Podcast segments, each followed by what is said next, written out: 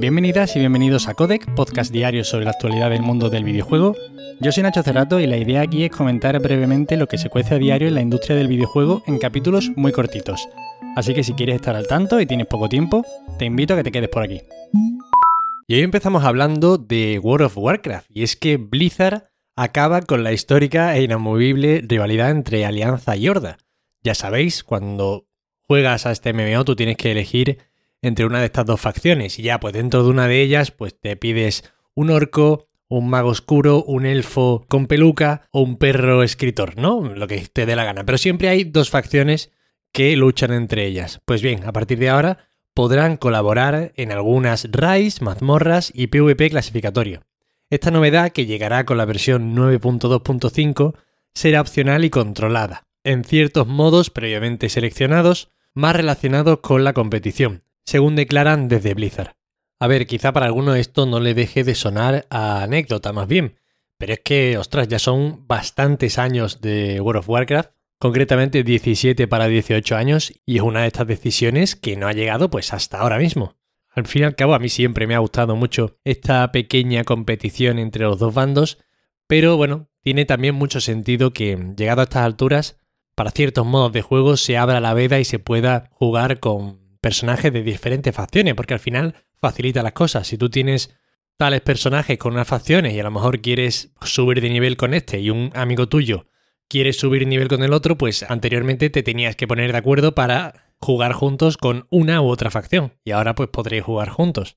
De hecho, según leemos en el foro oficial del WoW, la comunidad ha recibido con mucha alegría esta noticia, porque ya había ganas de poder jugar a ciertas partes del juego con miembros de otra facción.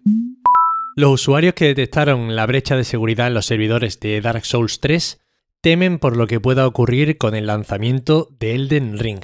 Ha pasado ya una semana desde el descubrimiento que provocó la desactivación del modo online en la trilogía de Dark Souls para PC para investigar a fondo el problema. Aquí estábamos hablando de robo de datos o de minado de criptomonedas por parte de los hackers, o sea, cosas serias. Y uno de los usuarios que alertaron sobre esta brecha ha concedido declaraciones a Video Games Chronicle en las que afirma que en Bandai Namco siempre han estado al tanto de todas estas graves fallas de seguridad y que de hecho han sido notificadas en numerosas ocasiones, es decir, esto no es un descubrimiento actual. Lo que sucede es que siempre las han ignorado hasta ahora, por la repercusión que tuvo esta última en redes sociales. Ante este comportamiento por parte de Bandai Namco, que ha pasado tres pueblos casi siempre de todos estos temas, y con la perspectiva, claro, de un lanzamiento gigantesco a nivel mundial, como puede ser el de Elden Ring, pues evidentemente saltan las alarmas entre los cuerdos. Imaginaos el caldo de cultivo que es para un hacker un lanzamiento masivo, unos sistemas de seguridad endebles por el pasotismo de la editora. Evidentemente, eso es motivo de preocupación. Esperemos que a raíz de esta última noticia se pongan las pilas. Al fin y al cabo, cerrar los servidores de todos los Dark Souls de PC es una cosa importante, es un hecho grave. Así que bueno, cabe esperar al menos una mejoría con respecto a la seguridad de cara al lanzamiento del Den Ring. Esperemos. Electronic Arts ha compartido ya un análisis de resultados sobre el último trimestre y el titular aquí sería que salen fortalecidos gracias a Apex Legends, que ha tenido unos resultados fantásticos durante este 2021. Yo pensaba que Apex Legends estaba ya en un perfil bastante bajo, para nada, está en un estado de forma espectacular, pero que también pues han salido debilitados debido al desastroso lanzamiento de Battlefield 2042. Estas y otras cuestiones han sido detalladas en este análisis de resultados que comento, el cual ha sido cómodamente resumido en Twitter por el analista Daniel Ahmad. En cuanto al futuro, podremos seguir esperando títulos de deportes, evidentemente, esa remesa de juegos de Star Wars para Respawn Entertainment, que se quedan por ahora parece con la franquicia, al menos en Electronic Arts, próximos juegos de BioWare y bueno ya, a partir de aquí pues empiezan a mencionar varias IPs de sobra conocidas, como los Sims, Skate, Dead Space, Need for Speed y otras tantas. Sobre estos resultados, gran parte del análisis se ha centrado en una reflexión sobre las cosas que han salido mal con Battlefield 2042, así que bueno, esperemos a ver si pueden remontarlo, porque hay una gran cantidad de fans que le tenían muchas ganas a ese título. El New York Times compra Wordle, el juego de palabra que tan viral se ha hecho en las últimas semanas, del cual han salido incluso versiones en español y entiendo que en otros idiomas. No se conocen detalles sobre la operación, pero se ha mencionado que la suma en cuestión sería de siete cifras. Esta adquisición, muy acorde con la importancia que siempre le ha dado el New York Times a los pasatiempos, se realiza con la intención de impulsar la estrategia que llevará a cabo este periódico para conseguir su objetivo de 10 millones de suscripciones digitales para 2025. Por ahora, en principio, el juego seguirá siendo gratuito. Entiendo que llegará un momento en el que pase a ser un reclamo para estas suscripciones. El equipo de desarrollo de Went, el juego de cartas que comenzó como un minijuego en The Witcher 3 Wild Hunt, está trabajando en un nuevo título de cartas independiente, al que por ahora se le conoce como Project Golden Necker.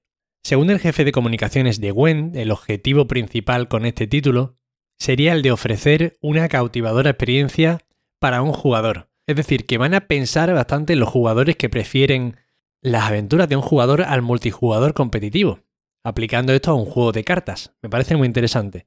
Vladimir Tostov, el director de Gwen, que bueno, recordamos que forma parte del equipo de desarrollo de CD Projekt, es una división de este, ha compartido algunas imágenes de arte conceptual del título, que bueno, echarle un vistazo si os interesa para ir abriendo boca. Os dejo en las notas del episodio, como siempre, enlaces. Xbox anuncia la primera tanda de juegos del Game Pass de febrero. Y siendo honesto con vosotros, como siempre, por supuesto, yo diría que es de las más flojitas que recuerdo. Destacaría y ya os digo que con la boca bastante pequeña porque no conozco estos títulos, no los he jugado. Telling Lies, Dreamscaper, por eso de ser un roguelike, cosa que adoro. Y el Ark, el de los dinosaurios. Pero vaya, ya os digo que está un poco la cosa mala. Os dejo de todas formas el enlace para que veáis todo el catálogo que se publica en el Game Pass, por si quizá conocierais algún otro que os interese más. Y estas son todas las noticias de hoy. Espero que os hayan resultado entretenidas. Ya sabéis que para cualquier queja, sugerencia o comentario me tenéis en arroba Nacho Cerrato en Twitter. Recordaros que la newsletter, que me está quedando muy bonita, la gente se está suscribiendo y nadie se está desuscribiendo, así que creo que eso es buena señal. Y como siempre agradeceros de corazón, de verdad que estéis ahí al otro lado, dedicándome un ratito de vuestro valioso tiempo y apoyándome en este proyecto que tanta ilusión me hace. De verdad, muchas gracias, os lo digo mucho, parece que lo digo ya de carrerilla, pero no. Muchísimas gracias. Y bueno, esto ha sido todo. Nos vemos mañana como siempre. Hasta luego.